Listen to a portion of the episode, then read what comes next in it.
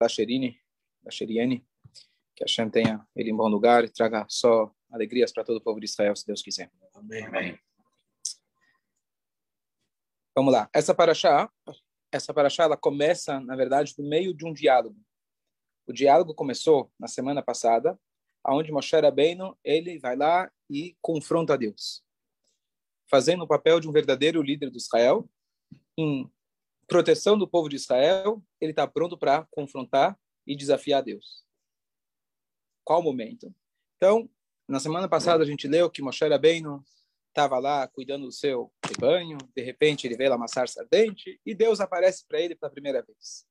E Deus demora uma semana para convencer ele para ele se tornar o líder do povo judeu para salvar o povo. Até que Deus, na linguagem da Torá, vai Hashem, Deus brigou com ele, Deus ficou, entre aspas, nervoso, e aí ele falou, tá bom, ok, você o líder de Israel. Não queria passar na frente do irmão mais velho. Tá bom, o que você quer que eu faça? Qual que é a primeira missão? Vai até o Paró, Let my people go. Né? Deixa meu povo embora. Tá bom? Deus já falou para ele, olha, não vai ser de primeira, eu vou endurecer o coração dele, mas vai lá fazer seu papel. Tá bom? Moshe Rabbeinu vai até o Paró, e Paró fala, que história é essa de querer ir embora? Você só pensa em liberdade quando a coisa está mole demais. Está muito fácil. Nirpim até nirpim. Se você está pensando em aumento de salário, se você tem tempo para pensar em aumento de salário, quer dizer que você não tem trabalho suficiente. Olha que patrão bom, né? Então, vamos agora fazer o seguinte. Vamos só voltar um pouquinho. O plano inicial do Paró, temos que concordar que ele era um gênio, gênio do mal, mas ele era um gênio. O que, que ele fez? Ele falou mais ou menos assim: para cada tijolo que você ganhar, 10 reais. Cada tijolo que você colocar na pirâmide lá, não necessariamente as pirâmides foram construídas pelos judeus, não necessariamente. Mas para cada tijolo que você construir, 10 reais. Tá bom. E o pessoal, somos afinal um povo que tem objetivos grandes. E aí o cara lá competindo. Um prédio, hoje construí três prédios, dez prédios, cinco torres. Tá bom? Gostei. E o próprio Paró colocava na propaganda, na televisão, lá na, na Globo saía todo dia, o próprio Paró está indo lá construir. Pessoal, vamos aumentar a produtividade. A moda agora é trabalhar. Vamos sair dessa zona de conforto. Vamos construir, vamos melhorar o nosso país. E todo mundo lá construindo, o próprio presidente lá botando a mão na massa. Está escrito, a Gumará fala que ele pendurou um tijolo no pescoço dele. Seria equivalente a ter colocado lá um capacete lá de, de Garico? Não, gari não. Peão, desculpa. Peão, capacete peão. Ele está lá e está todo mundo lá com aquela energia construindo no dia seguinte aparece o Paró, depois de assim, um tempinho, pessoal, cortou o salário. Hoje não tem mais salário. Vamos continuar. Mas a meta. Parou aqui o, o Zoom. Dá para ouvir aqui, Melina? Sim, dá para ouvir. Tá, eu vou continuar aqui mesmo que ó, esse Zoom aqui tá. Cadê o Isaac? Dá, dá para não parou nada. Tá, ótimo. Então, a meta se mantém. Imagina como que é a meta, quando está todo mundo empolgado, envolvido com o projeto, está todo mundo dando o máximo de si. Esse é o máximo? Beleza, então agora vamos manter. Tá bom? Chega Moshe não fala, deixa a turma embora, deixa a gente sair para o deserto, servir a Deus, tarará. Aí fala, tá bom, a gente vai manter a meta, agora sem matéria-prima. Eu não vou dar matéria-prima. Eles tinham que agora ir catar é, trigo, etc., para poder produzir. Antes ele entregava a matéria-prima pronta, vinha naqueles caminhões lá com já com areia, lá com já com, a palha, com a palha né, com, com, com já uma betoneira, já vinha tudo certinho, tudo pronto. Esse zoom aqui tá tendo um problema hoje. Pela 4G, parece que. Vou colocar aqui para gravar também. É? Pela 4G. Pela Vivo vai melhor do que. Tá sai... Aqui não está tendo problema, aqui está saindo bom o som, viu? Tá. Ok, tá bom. Então ele fala, a gente mantém, a gente mantém a meta, mesmo sem salário e agora mesmo sem fornecer a matéria. Então você pode imaginar como o trabalho não só triplicou, deve ter sido bem mais do que triplicou. O trabalho e aí, quando Moshe Rabbeinu está saindo do Egito, voltando para se encontrar com Deus, aparecem dois indivíduos, que eram aqueles dois que estavam brigando semana passada, e eles falam: o que, que história é essa? Quem pediu para você vir aqui se intrometer? Olha o que, que você fez para gente. Até agora já estava ruim. depois que você veio, agora piorou de vez. Lembrando que a cada dia estavam morrendo, morrendo, crianças. Pelo menos no início, talvez até depois que Moshe Rabbeinu é, nasceu e etc., talvez depois se anulou. Mas assim, o nível de, de, de, de crueldade do Paró já era dos piores. Então, agora piorou mais ainda. E Moshe Rabbeinu, então, no final da semana passada, ele vem com uma frase de muito confronto a Deus, e ele fala, Por que você, vamos traduzir a grosso modo, piorou para esse povo? Hareota vem da linguagem de irá, malvado, ruim, ruim. Por que você fez ruim para esse povo? E assim termina a paraxá da semana passada. O argumento de Moshe confrontando Deus, por que você? E aí Deus começa a responder para ele nossa paraxá. E ele fala, olha, Vairá, que é o nome da nossa paraxá, eu apareci para Abraham, Isaac e Yaakov, os três patriarcas. Eu fiz uma promessa para eles de dar a eles a terra prometida, mas eu não dei a terra prometida. Abraão teve que comprar e pagar caro para poder enterrar a esposa. Ele poderia ter perguntado para mim, Deus, você não me prometeu a terra, por que eu preciso agora pagar caro para enterrar minha esposa? Estou em Israel, não é essa minha terra prometida? Ele não fez, não fez questionamentos. Chegou Isaac, ele teve lá a história lá com poços que ele tinha cavado e etc. Também tomaram dele. Ele não me questionou. Yaakov, prometi para ele, também não acabou não recebendo. E você agora está me questionando as minhas promessas? Agora você vai ver, a Tatire, agora você vai ver como eu realmente vou salvar esse povo. Essa é a resposta de Deus. Respondeu ou não respondeu? Respondeu, você acha, Arthur? Para mim ficou no. Parece, parece que Deus ficou ofendido e levou no pessoal e. É, parece. Pra, falando, ó, não, não, não, não, não vem me questionar. Né? Parece que Deus levou no pessoal. Você ainda vai ver. Que resposta é essa? Fala. O que, que você acha que respondeu? Eu acho que respondeu sim, porque ele, se ele tinha dúvidas, ele não, não ia ter dúvida mais alguma. Por quê? Porque agora Deus ia salvar eles. Sim, mas Deus Também... acabou de falar que ele prometeu e não cumpriu para os patriarcas. Então, não é, não é, isso? Ele acabou de falar, eu prometi e não cumpri, agora eu estou te prometendo. A mesma coisa. Então, e por que você pra... me pergunta? E aí? Então, é, é, então... Parece que ficou no. Não acho que respondeu. E ainda Deus fala: tá bom, agora, agora vai sair. Tá bom, agora. Ok, mas e, esse, e esses dias aí que eles ficaram aí sofrendo mais? Você mandou eu ir e piorou. E a minha pergunta foi: por que piorou? Que resposta é essa? Não, mas agora vai melhorar. Boa, piorou para melhorar. Ó, tá aí a frase. Só me confirma, Mordecai, vocês estão ouvindo. Porque aqui tá parado aqui o Zoom. Mordecai, Melina? Tudo tá, certo. Okay. Tá bom. Então, é, a resposta que o Maurinho falou piorou para melhorar. Então vamos entender o que significa isso. Mas a resposta de Deus parece ser de, Moshe Rabbeinu, então deixar claro, ele não está questionando por que Deus você fez o povo sofrer. Por que, que eles estão passando pelo Egito? Isso Moshe Rabbeinu não está questionando. Ele está perguntando por que da hora que eu fui, piorou. Por que, que ele não questiona a questão original? Por que será que eles foram para o Egito? Poderia perguntar, por que eles foram para o Egito? Por que estão sofrendo? Isso Moshe Rabbeinu perguntou lá no início, quando ele viu a sarça ardente. E Deus não respondeu para ele. Por que, eles foram para o Egito? Não sei. Por que Deus decidiu que seja dessa forma? Deus já tinha falado para Abraão, Avino, olha, você tem duas opções. Ou eles vão ter purgatório, os seus, seus descendentes, ou vão para o Egito, ou vão ser escravizados. O que, que você prefere? Então, se fosse eu, o que, que você diria? Nenhum nem outro. Né? Nenhum nem outro. Isso não é uma opção. Mas Abraão vindo, ele não teve opção, ou um ou outro, e ele optou por serem escravizados. Moshe Rabbeinu, quando ele viu a sarça ardente, o Midrash traz para a gente que, na verdade, o que ele viu foi o nosso povo, que ele é comparado à árvore, que está sempre sendo ameaçada pelo fogo, mas o fogo nunca a consome por total. E ele pergunta, deixa eu ver o que, que é isso. Ele se aproxima e fala, deixa eu ver o que, que é essa sarça ardente. Estava ocupado com o rebanho, está vendo um negócio queimando aqui, está ocupado. Ele viu algo muito maior do que simplesmente uma árvore queimando.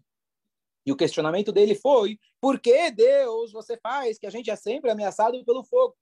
Não poderia ser mais tranquilo a nossa vida, a nossa história? E Deus fala: você está num lugar sagrado. tira seus sapatos, está no lugar sagrado. Ou seja, sagrado significa isso aqui é elevado, isso é acima da compreensão humana. Você não me perguntou o segredo da vida, não queira saber o segredo do contrário da vida. Não estou te dando esse direito. Fala. O único que viu Deus dos profetas foi... Foi Moshe, posteriormente. Posteriormente, ele teve uma visão, a maior de todas as visões. Agora que você falou isso, eu vou só trazer um complemento. O Midrash ainda traz que Deus ainda convidou Moshe e falou: Você quer saber mesmo? Você quer saber o motivo do, do sofrimento humano, sofrimento do nosso povo? Você quer saber? Moshe não recusou. Porque ele não poderia mais ser líder do povo de Israel. Se eu entendesse o porquê do holocausto, eu nunca mais ia poder ter compaixão, nunca mais poderia se relacionar com um ser humano. Aí você deixa de ser humano, você vai ser Deus. Você quer saber por quê? Vem aqui, Deus fala. Você quer saber por quê? Tudo bem, eu te conto, mas vem aqui. Então, tudo bem, então, vamos continuar aqui vivendo. Então, ele não quis perder o contato com o seu lado humano. Então, essa pergunta, a gente pode se prolongar mais, não é o tema do Shiur, mas essa pergunta não foi a pergunta de Moshe Rabbeinu, por que o sofrimento? A pergunta dele foi, por que piorou? O sofrimento já está, ok, já, já foi combinado, não sei por quê, mas já está lá. A pergunta é, por que quando você me mandou, teoricamente, você me mandou para começar a aliviar? Tá bom, não vai ser de primeira, mas água mole, pedra dura, primeira, segunda, terceira, quarta, até a décima praga, vai amolecendo até ele deixar. Aqui não aconteceu dessa forma. Quando alguém, Deus nos livre, vai para a prisão, no começo o regime é mais duro. Se a pessoa demonstra que ele está cooperando, então você vai diminuindo o castigo. Você vê que ele está cooperando, ele já está voltando ao que ele precisa ser. E aqui você vê o contrário, estão na prisão, eles estão no galu, e de repente eu fui lá ajudar, você me mandou eu para ajudar, e olha o que você fez. Então a pergunta é, por que piorou? E a resposta que você está dando é, piorou para melhorar. Que resposta é essa? Que história é essa? Piorou para melhorar. Eu não pedi para piorar, eu pedi para sair. Piorou para valorizar. É. Piorou para valorizar? Você acha que eles não estavam valorizando o suficiente? Talvez pessoas do povo não. Como líderes, ele precisava disso ele o quê? Ele precisava piorar o povo para talvez acreditar, seguir, para ele é, precisava ficar numa situação horrível e depois melhorar para muito para valorizarem mais ainda. Então você lembra, você lembra o que está dito que o Midrash diz que só um quinto do povo se convenceu para sair do Egito. Foi foram eles que saíram. O resto morreu na praga da escuridão porque eles não não estavam em condições sequer de sair daquela de poder ver uma poder ver uma luz. A pessoa estava com, completamente dentro, né? Como pessoas às vezes ah, hoje acabou a escravidão, não acabou a escravidão. Tem pessoas que continuam escravizadas só que não sabem que são escravizadas. Eles acham que isso é o normal. Essa, esse fato de piorar né? Pode ser para testar a fé deles. Então, então a pergunta é, então está dizendo, talvez piorou para testar a fé deles, mas a fé já estava sendo bem testada. Para testar um pouquinho mais. Então, se diz, fala. E mesmo você está dizendo, né, Rabino, que mesmo assim não adiantou, que só foi um quinto, mesmo com tudo. Ah, com tudo isso ainda não adiantou. Boa, ok. Boa, boa. Ainda, ainda assim não adiantou que muitos ainda ficaram para trás, não conseguiram enxergar a luz, a, a, a, a, possibilidade de sair de lá. Não acreditaram em Moshe, não acreditaram em redenção. Então esse pior, esse piorou para para ver se ver se vai agora, ver testar. É bem próximo. Só un minutinho, Mauro Jai. También vieron a ofrecer a algunos judíos que en las selvas, no sé Y los rabinos falaron, no, aquí ellos no nos van a hacer nada. E aqui, Sim. Tinha a oportunidade. Isso aí. Fala, Mordecai. É, foram dez pragas porque Deus quis. Ele segurou. No, eu entendo dessa maneira. É, podia ter sido duas pragas e resolver, mas ele endureceu o coração do, do farol cada vez mais, porque ele queria. É, eu estou perguntando para você, deve ter um motivo para o número 10 e 10 pragas, porque se, ele, se Deus quisesse, ele ia fazer 20 pragas também. E também podia ser em três pragas. Sim. Por que é... ele decidiu em 10 pragas resolver o problema? Tá, ok. Então, o motivo das 10 pragas, por que não de uma única vez, é porque Deus quer dar uma lição. Mas quando Deus quer dar uma lição, o que ele vai fazer? Não vai dar uma lição de uma vez. Quando você quer que alguém aprenda a lição, você vai dando prova número um, prova número dois. Então, a, se fosse para dar uma lição, teoricamente deveria ser água mole, pedra dura, tanto bate até que fura. Ou seja, vai amodecendo, vai amodecendo, vai amodecendo, até que tá, vai embora. como se fosse estar acumulando um pouco de fé a cada tanto. Para esse propósito, não precisava piorar para poder melhorar. Se o propósito fosse para que Paró deixasse no final, chegasse na compreensão que Deus existe, etc., você pode fazer gradativo, mas apenas para cima. Você não precisa descer para poder subir. E a resposta, está todo mundo falando, mas basicamente só quero elaborar naquilo que vocês disseram, de que quando você está olhando o galut, quando você está enxergando a, o sofrimento humano como uma, uma punição, então a lógica diria que a punição ela vai facilitando, vai amolecendo conforme o tempo. Mas aqui não é uma punição, é uma prova. Quando você faz uma prova, você faz eliminatórios. Aqueles que ficam por último, eles estão agora passando por uma prova muito mais difícil.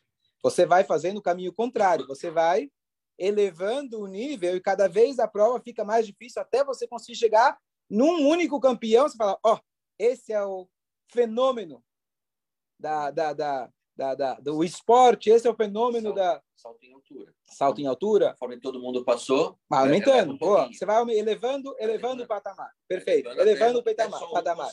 Ou seja, Deus está falando para Moshe Rabbeinu, não enxergue o sofrimento como uma punição. Porque se for com a lógica da punição, cada vez deveria ser menos punitivo. Enxergue isso como uma prova. Não uma prova tanto para você mostrar quanto você consegue. Deus sabe quanto a gente consegue. Mas uma prova para você mesmo se tornar mais forte. Então, a ideia de Deus apertar mais, eu pensei num exemplo, que quando você vai lá fazer um suco, então, primeiro você pega o limão, né, dá uma espremida geral. Mas depois você quer, se você realmente sabe aproveitar na cozinha, você vai pegar e dar uma última esmagada para tentar tirar a última gotinha. No Beit HaMikdash, você tinha os vários níveis de azeite que se usava para menorar, se usava as primeiras gotas. Depois você tem aquele que já é o, o, a borra da borra, quer dizer, ele foi já moído e mais triturado, etc., para tirar as últimas, que já talvez não sejam, mas você conseguiu tirar até a última gota. Quanto mais você quer tirar, mais agora você vai precisar mais peso colocar em cima para você conseguir tirar até a última gota. Entenda que esse sofrimento não existe, na verdade, o sofrimento que é punitivo, no sentido de punição, de castigo. A ideia sempre é de corrigir ou, melhor ainda, de extrair de nós o melhor. Sempre, Sempre. Sempre. Não existe punição no sentido literal. Pelo contrário, quando alguém não serve, você dispensa ele.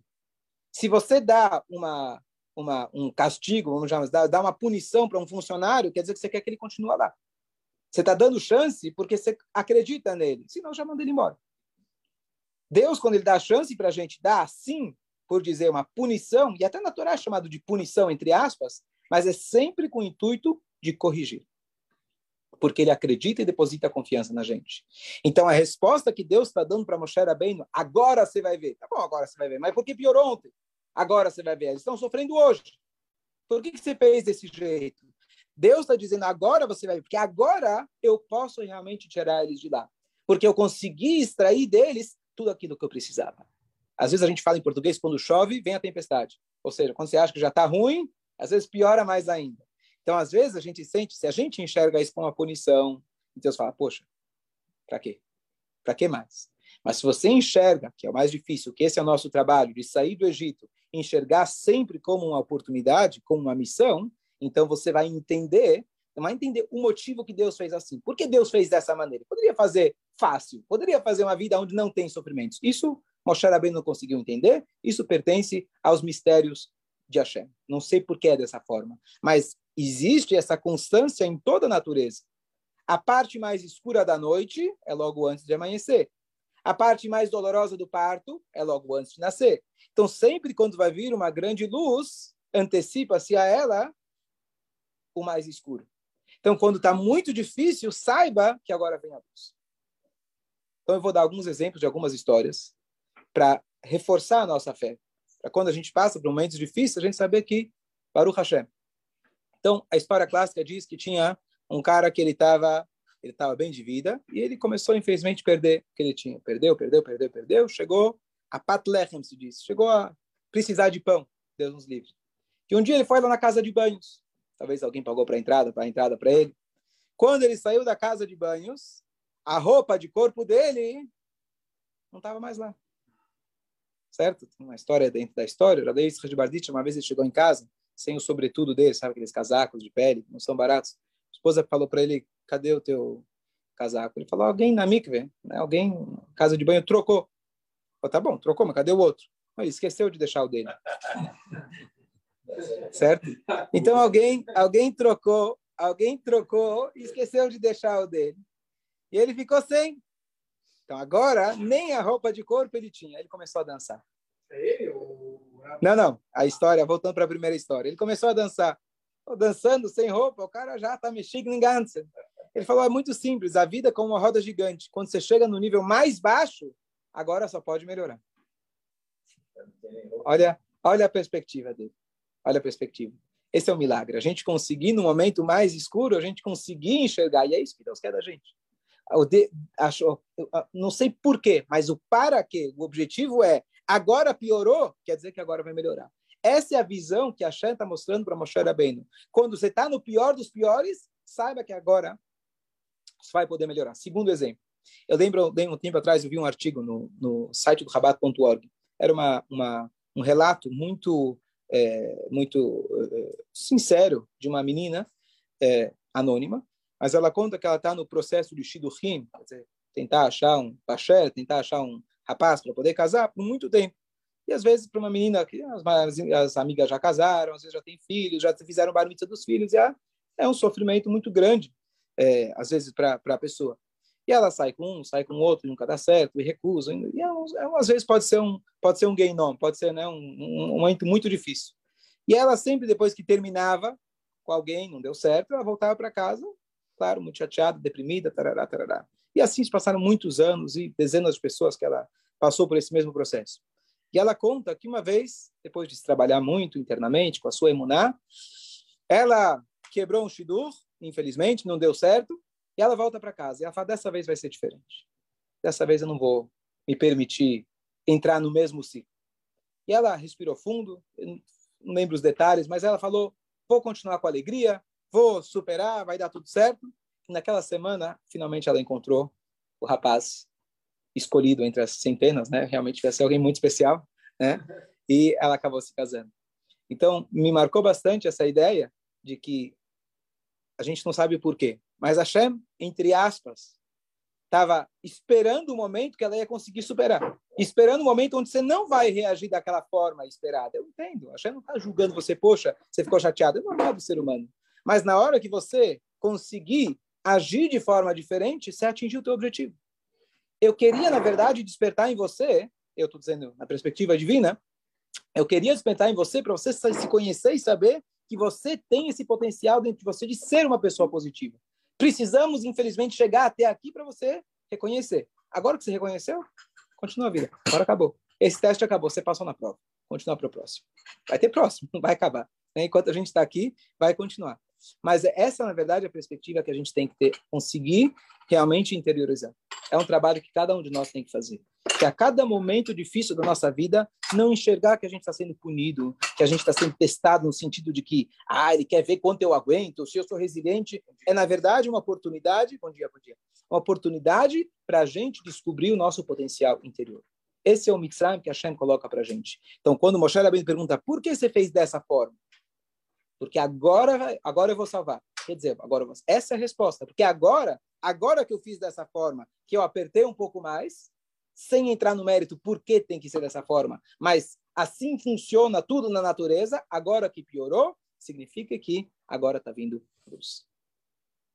E concluir só com uma história muito bonita, eu já comentei várias vezes, mas é, tem um, um indivíduo nos Estados Unidos que ele foi preso, cara, uma pessoa muito uma pessoa muito boa, sem entrar no mérito das questões legais, etc. Mas ele foi, é, pela, ele foi é, condenado pela, pela Corte Federal nos Estados Unidos para 27 anos de prisão. Tá? Eram crimes todos é, monetários, e aí é questionável até que ponto foi o crime, se foi crime, foi crime, aí cada um tem uma história, mas não importa. Mas ele foi um exemplo de fé e confiança em Deus, apesar de todas as de todas as condições. Tem 11 filhos, um filho com síndrome de Down, porque é uma pessoa que sempre foi muito generosa, muito bondosa, todo mundo. Mas ele, ao longo de todos os tempos, quando ele podia escrever carta para a família, ou podia qualquer tipo de comunicação, ele chamava a prisão de assim, eu estou num local que se chama prisão. E eu vi essa semana um detalhe interessante que ele comentou uma vez, de que quando ele chegou lá, hoje você não tem, ele é descendente, na verdade, os pais, avós deles passou, passou pela Rússia stalinista. É, Stalin. Então ele sabia, de, de, de, na genética dele, já sabia o que, que significa regime é, autoritário. É, autoritário. É, tanto é que ele conseguiu sobreviver. Mas ele falou, apesar que hoje não tem o tipo de sofrimento físico, é proibido, né? Não se pode nem sequer tocar num, num prisioneiro nos Estados Unidos, é, é, não tem aquele sofrimento físico que se fazia na Rússia, mas o sofrimento que eles fazem é, psicológico é literalmente fazer de tudo para desumanizar a pessoa. Você perder completamente sua identidade. Primeiro, não te chamam mais pelo nome, você não tem mais nome, primeira coisa. Isso a gente acha que é uma besteira, mas muda completamente. Te colocam em situações completamente inesperadas, não sabe para onde você vai, quanto tempo você vai ficar, o que você vai fazer. Ele começou a descrever várias coisas. E ele falou: Eu percebi que se eu ficar aqui por mais um tempinho, eu vou entrar na mesma que todo mundo está. Eu vou estar preso, mesmo que um dia eu saia daqui, mas a prisão não vai sair de mim. Ele falou: eu precisava me conectar com alguma coisa que fosse além da prisão, além das das grades. E ele falou: se eu não mantiver a minha cabeça conectada a Deus, que está acima das limitações, vai ser complicado. Então, foi esse o foco dele. Assim ele relatou. E aí a, a última, o último episódio dele na prisão, ele conta que é, ele, é, depois de várias e várias tentativas de é, advogados e etc, e tentar, como chama, tentar mais uma apelação e apelação e apelação, ele estava justo nessa época numa solitária, uma solitária, apesar de ele falar, ele nunca cometeu uma infração nunca cometeu nenhuma infração ao longo dos oito anos. Ele falou isso como se fosse dirigir em Nova York e não ter uma multa de trânsito, como se fosse quase impossível, certo? E ele nunca cometeu uma infração, quer dizer, não foi por tudo foi lutando pelos direitos dele religiosos, etc. Mas não tem, nunca cometeu nenhuma infração. E aí, depois de oito anos, ele recebe uma carta, chega lá para ele uma cartinha, uma mensagem do advogado. A mensagem dizia que hoje a última das últimas apelações foi negada significava que ele ia ficar mais 19 anos preso. Essa era a mensagem que ele recebeu. Tá bom? E ele fala, assim ele conta, que a reação dele foi o seguinte: ele se lembrou numa passagem do Tzemach Tzedek, um dos mestres racídicos. Ele fala o seguinte: quando a pessoa está, Deus nos livre, se afogando e tem uma boia, será que ele vai ter uma fé plena em Deus? Ele tem fé plena em Deus, mas ele se confia na boia também, é difícil. Se a pessoa está se afogando e ele tem uma palha, uma palha do lado dele, fala: quem sabe, quem sabe Deus vai me ajudar com a palha. Deus é grande, ele pode tudo. Ainda a confiança dele não é plena, porque está pensando, talvez a palha vai ajudar. A fé plena vem quando nem a palha não tem mais. E ele virou e falou para Deus: Deus, agora minha confiança é só em você. Porque até agora eu estava pensando, talvez esse advogado, talvez essa apelação, talvez esse cara, talvez isso, talvez aquilo. Falou, agora que zerou tudo, Deus, agora eu confio só em você. Naquele mesmo dia, que foi um dia antes meu segundo casamento, oitava vela de Hanukkah, eu estava nos Estados Unidos quando isso aconteceu.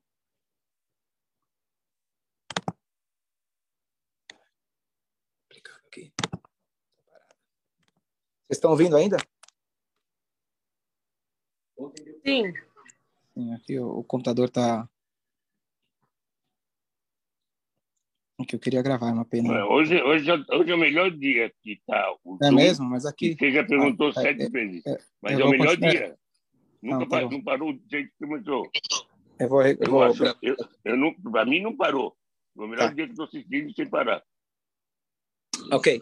Então, é, onde estávamos. Então, ele virou e falou assim para Deus, na cabeça dele foi isso que ele falou para Deus. E naquele dia... Tá ah, foi a oitava vela de Hanukkah, um dia antes do meu casamento.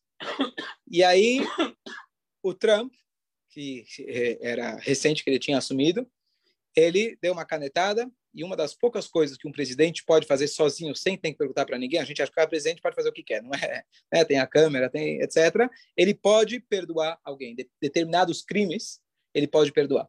E ele não se sabe exatamente a história, cada um tem uma versão como chegou nele, mas ele deu uma canetada, ele literalmente, ele no meio da noite, no meio da noite, vem lá à tarde, chamam ele Mr. Lubashkin, pelo nome dele. Falou, na hora que falaram meu nome, eu já sabia que eu estava livre. Porque nesses oito anos, ninguém tinha me chamado pelo meu nome e sobrenome. E aí, chamam ele no meio do nada, pum, venha com a gente. E aí explicaram para ele, a gente não poderia fazer algo oficial, que senão os outros né, começam a causar uma comoção. Porque ele sim, eu não, porque ele foi liberado, eu não. Então, ele saiu como se fosse sair para fazer alguma coisa. Chamaram no escritório e falou, você está livre. Falou, peraí, eu estava comendo e não fiz o Birkat Amazon. Pela Lacha, eu preciso voltar para fazer no mesmo lugar. Você não vai voltar. Ou seja, ele estava pronto para voltar mais uma vez para fazer o Amazon. O cara é doido, né? completamente. Trouxeram para ele a roupa dele e avisaram, ele podia ligar agora para a esposa para avisar. Hã?